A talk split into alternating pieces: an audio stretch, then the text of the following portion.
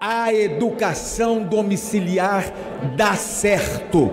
É uma proposta negacionista. Por muitos anos, a nossa, infelizmente, a nossa educação foi infestada por conceitos equivocados. Muitas já vivem encarceradas em condomínios de luxo. Agora querem encarcelá-las também do ponto de vista das ideias. A reclamação que nós temos nas escolas públicas brasileiras, em escolas confessionais brasileiras, em escolas particulares brasileiras, é o ensino da sexualidade precoce nas escolas. Depois de alguns debates e discursos inflamados, a Câmara dos Deputados aprovou no dia 18 de maio o texto base da lei que regulamenta o ensino domiciliar no país. A pauta foi eleita como prioritária para a educação pelo governo Jair Bolsonaro, num ano de retomada do aprendizado dos alunos depois de perdas na pandemia e de combate à evasão. Isso gerou críticas do setor. Mas por que um assunto tão localizado, que diz respeito a poucas pessoas em relação ao tamanho da rede pública no país, fez tanto barulho? O Folha na Sala de hoje vai mostrar do que se trata o ensino domiciliar e, afinal de contas, o que essa discussão tem a ver com a escola pública. Eu sou Ricardo Ampudia. E eu sou Juliana Deodoro. Para entender do que se trata o projeto aprovado na Câmara e que ainda vai ser votado pelo Senado, a gente chamou o repórter da Folha, Paulo Saldanha, que cobre educação em Brasília. Esse projeto não é novidade. Ele foi uma promessa de campanha do presidente para os 100 primeiros dias de governo, mas acabou sendo adiado nos últimos anos. As coisas aconteceram de um jeito que aquilo não conseguiu entrar na pauta e agora eles aceleraram para que entrasse antes do calendário eleitoral e fizeram essa manobra legislativa de aprovar a urgência do projeto sem precisar passar na comissão de educação. A comissão de educação tem ali um histórico de conseguir barrar esse tipo de temática, inclusive tinham outros projetos na casa sobre o mesmo tema e que nunca passaram ali pela comissão. Com essa jogada de aprovar a urgência, o projeto foi direto ao plenário e já passou no mesmo dia, né? No dia seguinte, assim, tudo muito rápido, né? O texto do projeto estima que o público atendido pelo homeschooling seja de pelo menos 20 mil crianças. A crítica da oposição é que existem cerca de 36 milhões de estudantes atendidos pela escola pública, que têm outras demandas mais urgentes. O Saldanha explicou que o homeschooling é uma agenda comum a movimentos de direita no mundo todo em especial nos Estados Unidos, e acaba mesclando pauta de costumes com educação. No Brasil, ela tem sido usada pelo presidente Bolsonaro como um aceno à base eleitoral dele. Todas essas pautas de costume e essas pautas ligadas à educação que viram bandeiras ideológicas aí de governos de direita, em geral elas têm uma conexão mundial muito forte. A gente pode ver a questão da sexualidade e da chamada ideologia de gênero, que é um termo nunca usado por educadores, mas que faz parte de uma agenda conservadora em vários países, que atua de várias formas, mas é sempre meio parecida, assim, né? Essas pautas, elas se relacionam muito com esse jeito de atacar a educação, como se a educação estivesse ferindo valores da família. Então, você tem parte desse argumento a favor da educação domiciliar como uma forma de evitar que os filhos ali de famílias, sobretudo religiosas, tenham contatos com o que é ensinado na escola, com que essas famílias dizem que é inadequado. Até quatro anos atrás, o entendimento legal que se tinha sobre homeschooling era que os pais que deixassem de mandar os filhos para a escola para ensinar em casa estariam cometendo um crime, já que a Lei de Diretrizes e Bases da Educação Brasileira determina que crianças de 4 a 17 anos de idade devem estar matriculados e frequentando uma escola. Mas em 2018, o STF julgou uma ação que os pais de uma aluna de Canela, no Rio Grande do Sul, moviam contra a Secretaria Municipal de Educação. A corte decidiu que não é inconstitucional educar os filhos em casa, mas que a modalidade estava proibida até ser regulamentada pelo Congresso. O texto aprovado agora pela Câmara dos Deputados prevê o homeschooling como uma modalidade de educação básica, que pode ser ofertada por pais, tutores ou preceptores em casa, sob um conjunto de regras que envolvem a própria escola. Os principais pontos previstos pelo projeto são: as crianças podem receber educação em casa desde que um dos tutores tenha ensino superior completo, inclusive tecnológico, em qualquer área. O plano pedagógico dos pais deve contemplar a Base Nacional Comum Curricular. Todo estudante precisa estar matriculado em uma escola, que deverá receber relatórios dos pais sobre a evolução do aluno e ter um professor tutor designado para acompanhar cada criança. O estudante deve ainda passar por prova anual, além das avaliações diagnósticas da rede. Resultados insuficientes nessas provas podem levar à perda do direito ao ensino domiciliar, e nesse caso, a criança é obrigada a frequentar a escola. A deputada Luísa Canziani, do PSD do Paraná, relatora do projeto, afirma que o texto permite o homeschooling, mas também aproxima as famílias da escola. Então, nós trouxemos uma série de diretrizes e balizas para que a gente trouxesse, sim, essas famílias e essas crianças ao ambiente escolar, entendendo e, sobretudo, ressaltando a importância do ambiente escolar para o desenvolvimento cognitivo, mas não só para o desenvolvimento cognitivo, mas também para um desenvolvimento, na minha visão, de uma das principais características que as nossas gerações precisam desenvolver, que são as competências e as habilidades socioemocionais, né, que são tão fundamentais para as nossas gerações. Ela conta que o tema já era debatido na Câmara há 30 anos e que o texto aprovado sobrepôs outros projetos sobre a mesma pauta. Para a deputada, o homeschooling já é uma realidade de muitas famílias e era preciso regulamentar a prática para garantir direitos às crianças. Essas famílias, elas estão praticando a educação domiciliar e nós, enquanto Estado, a gente não consegue, sem a lei, a gente não consegue saber o que efetivamente está acontecendo nesses lares brasileiros. Nós não conseguimos saber o que efetivamente está acontecendo e aí avaliar, monitorar e, eventualmente, inclusive, sancionar essas famílias, embora o histórico das famílias que pratiquem homeschooling não indique nenhum desvio, mas nós, enquanto Estado, a gente não consegue saber o que efetivamente está acontecendo nesses lares brasileiros e daí também a importância da regulamentação. Para o deputado Idilvan Alencar, do PDT do Ceará, que integra a Comissão de Educação da Câmara e votou contra o projeto, o texto foi pautado às pressas e atende à pauta ideológica do governo. Primeiro, ele não foi debatido, né? A mesa da Câmara, ela tinha lá uma resolução que dizia que deveria ser criada uma comissão especial. E a gente estava aguardando. Eu imagino que essa urgência toda é porque essa pauta é uma pauta ideológica e uma promessa de campanha do governo Bolsonaro para agradar ali uma fatia bem específica do, do seu eleitorado que defende esse tipo de pauta. Segundo ele, o texto pode inclusive impactar recursos do Fundeb, que, diferentemente desse projeto, quase perdeu o prazo para ser votado pelo Congresso após uma longa disputa entre governo e bancadas. Nós travamos uma luta aí de um ano e meio para aprovar o novo Fundeb, né, com mais recurso, para a gente valorizar mais professor, servidor, ter uma escola melhor, mais bem equipada. E agora eu sinto que vai empurrá-lo um pouco desse recurso, né? Porque a gente nem tem ainda as condições ideais para uma escola, agora vai pagar um fiscal, eu vou chamar de fiscal, tá? Um fiscal da escola na casa do povo, né? Eu não duvido que daqui a pouco o próximo projeto de lei sejam querer isenção no imposto de renda, é, abater no imposto de renda para quem educar o filho, ou também querer dinheiro do Fundeb para comprar material. Eu acho que é só o primeiro do outro danos que deve vir na sequência. O Edilvan conta que as bancadas que votaram contra o homeschooling na Câmara esperam agora que o Senado consiga barrar a aprovação. Eu espero dos senhores senadores né, que tenham um mínimo de bom senso para entender que esse projeto de lei não faz o menor sentido, até porque ele meio que rasga as regras da educação brasileira que estão na LDB, a Lei de Diretrizes Básicas, que fala em 200 letivos, em 800 ou 1000 horas, né, a questão da certificação. Ele é um projeto que não responde nada. Ele não diz nada. Sim, vão ter 200 dias, como é a certificação, são quantas horas letivas, quais são os conteúdos, ele não diz nada. Meu primeiro desejo é que o Senado nem sequer vote. É muito prematuro que nós tenhamos que passar pela discussão da desescolarização quando nós não completamos o processo de universalização da escolarização. Essa é a professora Maria Celi Chaves Vasconcelos, da Universidade Estadual do Rio de Janeiro, que pesquisa o ensino domiciliar.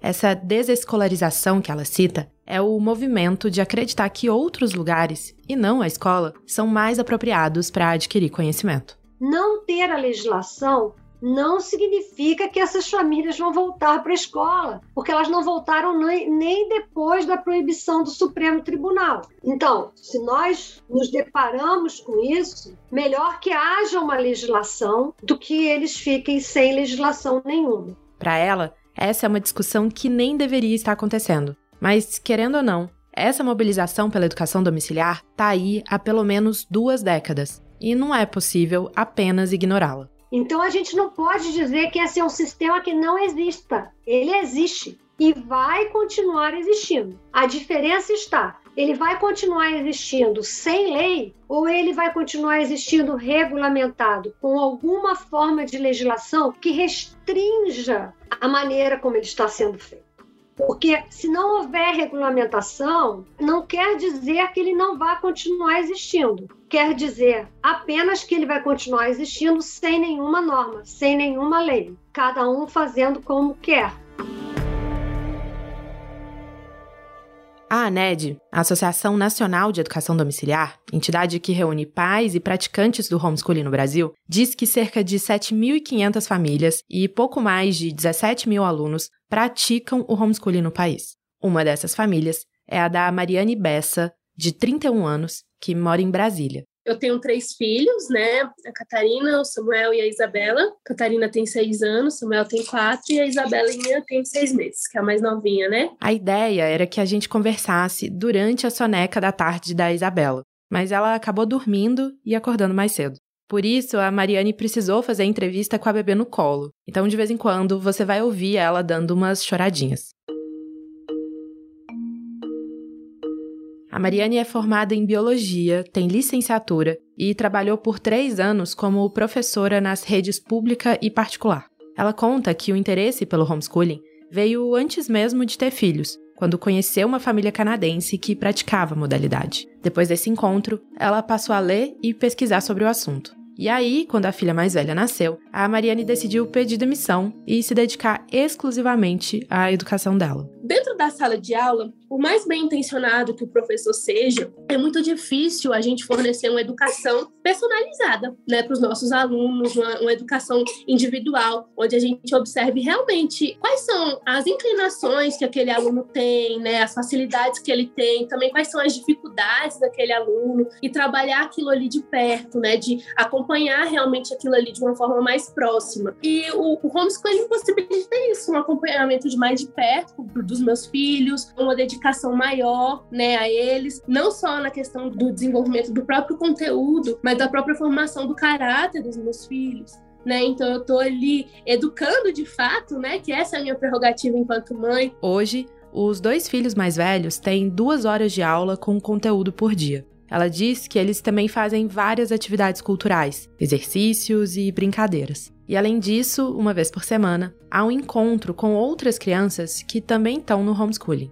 É comum que as famílias adeptas da modalidade formem grupos para partilhar materiais didáticos, criar projetos e trocar experiências. E também para reunir as crianças com uma certa frequência a socialização, a relação com o próximo, ela não se constrói só na escola, ela se constrói em outros lugares também, né? E elas se tornam mais fortes também nesses outros lugares. Então, as crianças que fazem homeschool, elas têm sim essa oportunidade de interagir com outras pessoas, elas não estão presas em casa e justamente por me preocupar com a socialização dos meus filhos é que eu faço homeschool e por conhecer como acontece a socialização dentro da escola, porque eu já fui professora, já estive lá dentro e sei como funciona. Se na faculdade a Mariane conheceu métodos de educadores como Piaget e Vygotsky, a pesquisa pela educação domiciliar a apresentou a Charlotte Mason, que é a grande inspiração para a didática que ela adota em casa. A Charlotte Mason foi uma pensadora da educação do fim do século XIX e começo do XX, que sistematizou um método de ensino para os pais educarem as crianças em casa, com um forte viés cristão.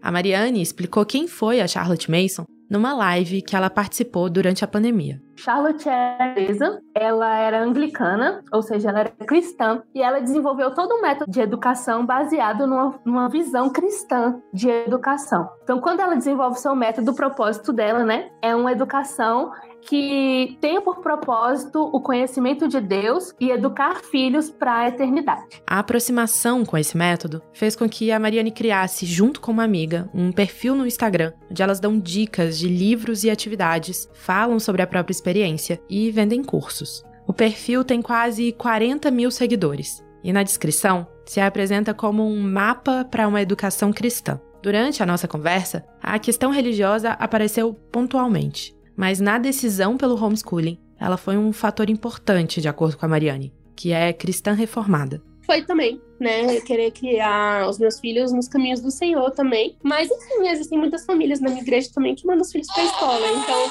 não é um prerrogativo assim, tipo, pra ser da minha igreja tem que fazer homeschool, não.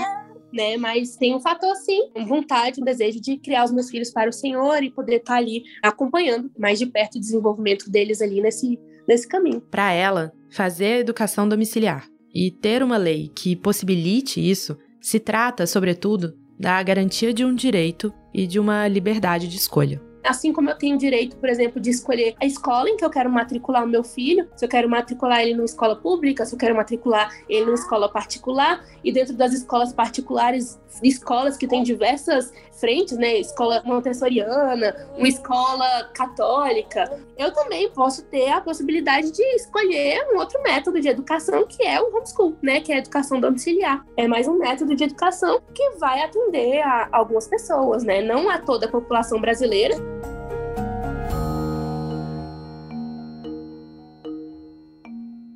Vários especialistas e organizações ligados à educação se manifestaram contra a aprovação da lei antes e depois de ela passar pela Câmara. Os argumentos contrários ao homeschooling geralmente vão em três direções.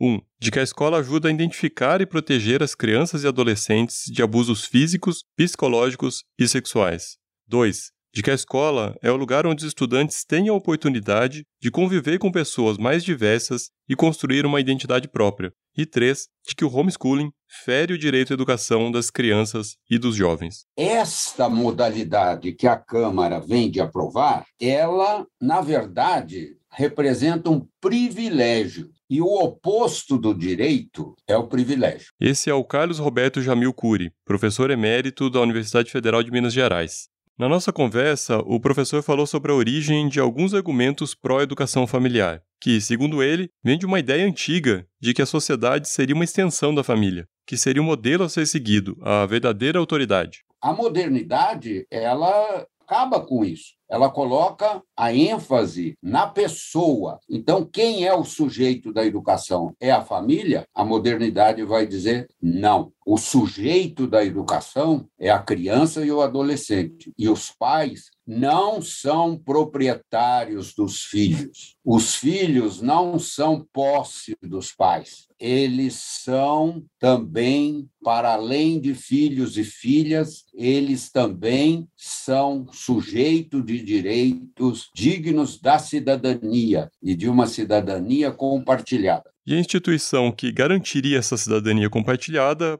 por pelo menos quatro horas por dia, cinco dias na semana, seria a escola.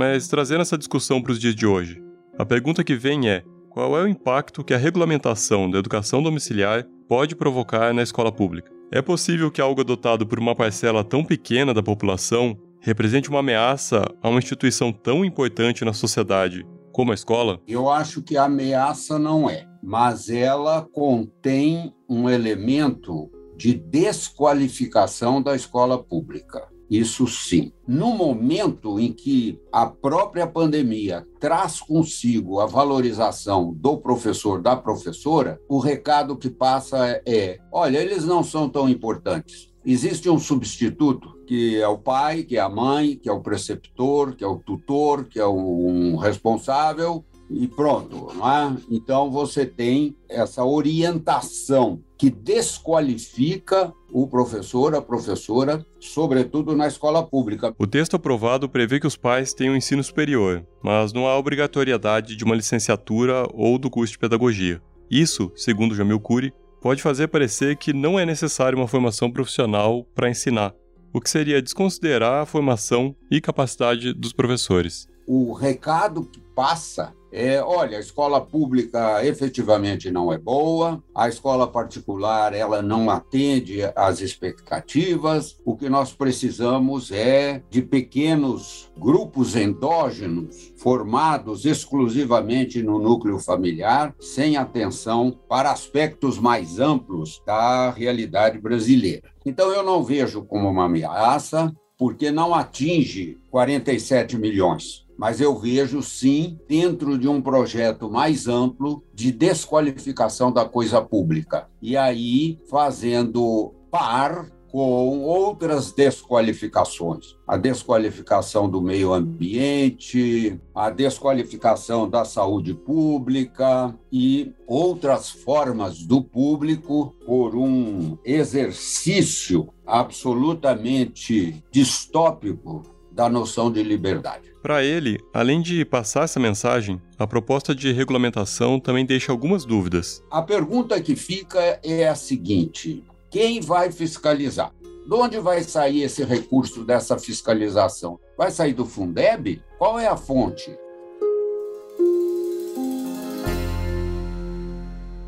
Para o Luiz Miguel Martins Garcia, presidente da Undime, entidade que representa os secretários municipais de educação do país, a proposta coloca mais peso nas redes públicas pequenas, que já têm dificuldades e podem receber mais atribuições fora dos muros da escola. Nesse momento, é responsabilidade das redes municipais e estaduais, enfim, da rede na qual o aluno está matriculado, acompanhar, fazer o acompanhamento e a garantia de que ele está tendo uma instrução de qualidade. Então, é como se fizesse uma supervisão. É nesse ponto que a gente diz que tem que ser demandado, dependendo né, do, do, tamanho da rede, um profissional praticamente exclusivo para isso, né? E mesmo nas outras, você traz uma questão que é desnecessária. E quantos houverem, esse trabalho tem que ser individual, né? Esse trabalho tem que ser um a um. E muitas vezes você vai despender desse reforço de ação sem ter condição de oferecer para aqueles alunos que estão precisando desse trabalho mais individualizado no próprio ambiente da escola. O Luiz Miguel também é professor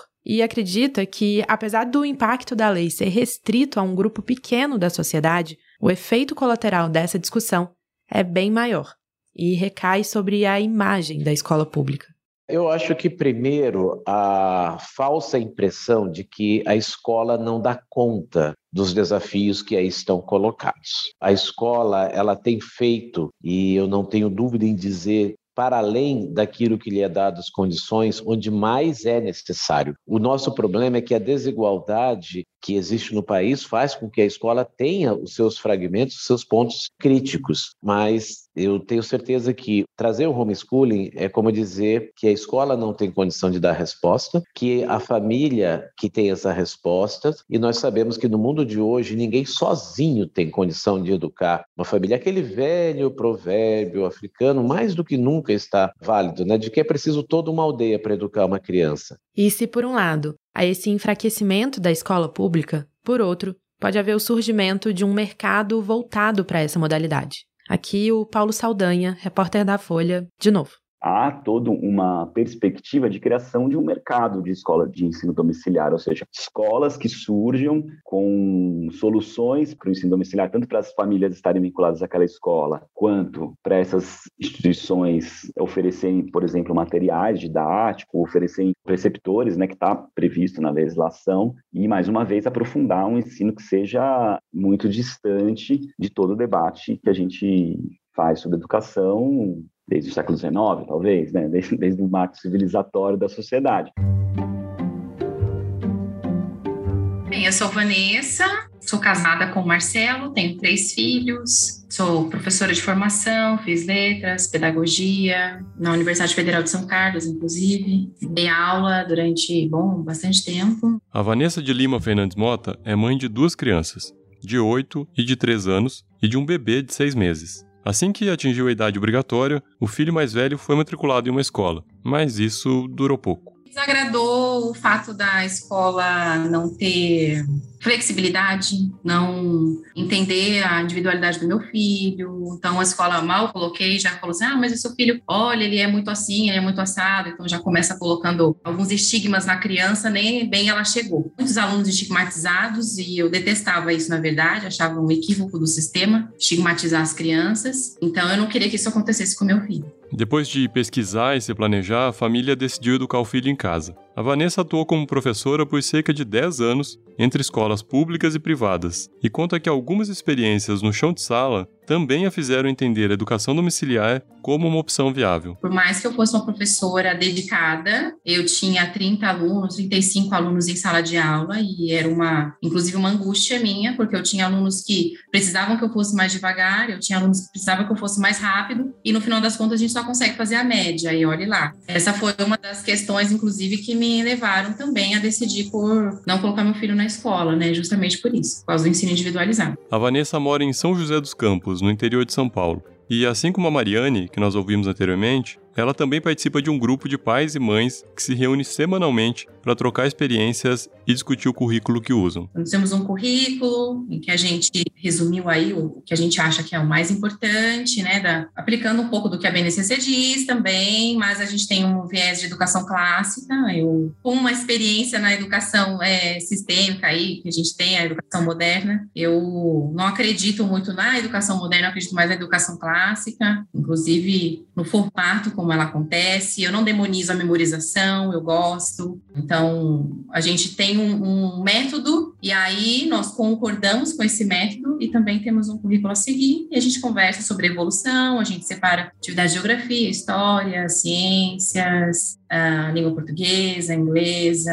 e nós nos ajudamos. Tem uma mãe que é muito boa em artes, né, visuais, etc. Então, assim, a gente compartilha. A BNCC é o documento que define quais são as aprendizagens essenciais que todos os alunos do país devem desenvolver ao longo da educação básica. Ela vale para as redes pública e particular que devem ter currículos e propostas pedagógicas em acordo com as normas estabelecidas. Na nossa conversa, a Vanessa disse como o homeschooling dá trabalho e exige muito tempo e dedicação dos pais. Muitas famílias, no entanto, não sabem disso quando começam a pesquisar sobre o assunto. As famílias homeschoolers, elas se cobram. Sempre falamos que o homeschooling é uma responsabilidade. A gente sempre fala, a gente não tem glamour nenhum nisso. É responsabilidade, é trabalho, é ficar de madrugada acordada estudando, é dormir menos, trabalhar mais, é ler, não sair, não fazer é, uma série de coisas de lazer, porque você optou por estudar por investir na educação do seu filho.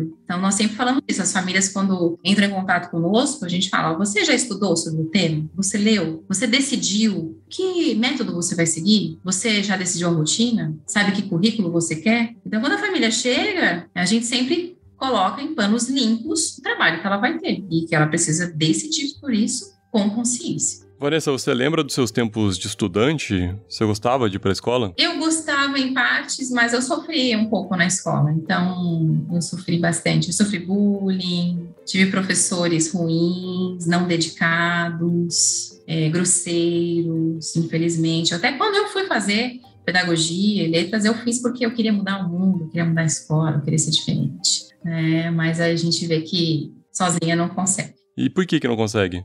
Ah, que a escola é muito engessada, exatamente isso. É um sistema muito grande. Bem, a gente vê aí, eu prefiro a particularização do que a generalização. A gente vê que as pequenas comunidades funcionam melhor do que as grandes. Associações de bairro resolvem muito mais do que uma câmara. É verdade que o mundo pequeno ele é mais fácil de gerir. Assim, eu tinha muitos alunos que eu via com certeza que deslanchariam numa outra proposta, mas infelizmente eles estavam engessados naquele estilo de aula de 45 minutos, professor sai, professor entra, dentro confinado numa sala. E é isso que o Estado pode oferecer mesmo, porque é impossível você dar muita coisa para muita gente, né, coisas individualizadas, não tem como você precisa colocar e, e ser para padrões, né, e tal. Essa responsabilidade enorme nas mãos de pais que podem não estar preparados para fazer o processo educacional dos próprios filhos é uma das preocupações dos especialistas que a gente ouviu. Para Maria Celi Chaves Vasconcelos, da UERJ, a decisão de tirar o filho da escola tem impactos que vão além do aprendizado. A minha maior preocupação em relação à educação domiciliar é que alguns pais possam querer fazer uma experiência em relação a essa modalidade, porque essa é uma resolução que deve ser muito bem pensada. Os pais têm que tomar essa decisão com muita certeza do que eles estão fazendo, porque é uma decisão que ela não tem volta. A professora lembra que, especialmente na infância, o tempo perdido é algo que não se recupera. São aquelas decisões que se toma na vida que não há retorno, porque você não tem como corrigir. Uma vez que se tira a criança da escola, daquele ano de escolaridade, não tem como retornar a ele, porque o tempo passa, as crianças crescem e não há como retornar a esse momento. Então, essa é uma decisão que os pais tomam, claro, pelos filhos, porque são responsáveis por eles, e que é necessário que eles tenham em mente que esta decisão vai ter um peso muito importante na vida dos seus filhos. No momento em que estamos fazendo esse episódio, no fim de maio de 2022, ainda não se sabe o que vai acontecer com esse projeto de lei e como vão ser as discussões do Senado. Nesta legislatura, alguns temas polêmicos têm sido analisados com mais cautela por lá. A campanha eleitoral, que começa em breve, é um desafio para a base governista, porque os parlamentares geralmente ficam mais ocupados com as eleições. Mesmo com todos os desafios que a educação vem enfrentando no Brasil, foi a discussão do ensino domiciliar que acabou tomando conta do debate entre educadores, sociedade civil, Congresso e até nós da imprensa. Qual é a complexidade e a dificuldade dessa discussão? É o desvio de pauta. Nós deveríamos estar concentrando energias em como tornar as ausências que nós tivemos recuperáveis. Imagina que coisa interessante seria se os deputados estivessem todos visitando gabinetes e fazendo esses acordos que foram feitos em prol de uma educação de qualidade, em prol de uma jornada integral, em prol de vamos tornar a educação pelo menos com seis horas diárias de escolaridade. Isso seria algo fantástico.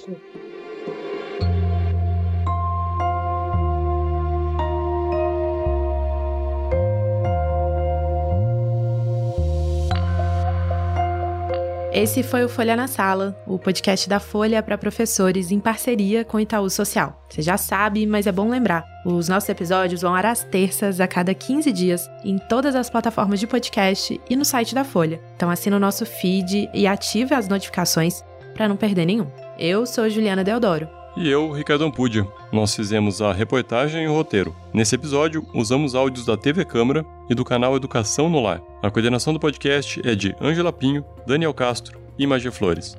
A edição de som é de Luan Alencar. Tchau. Tchauzinho.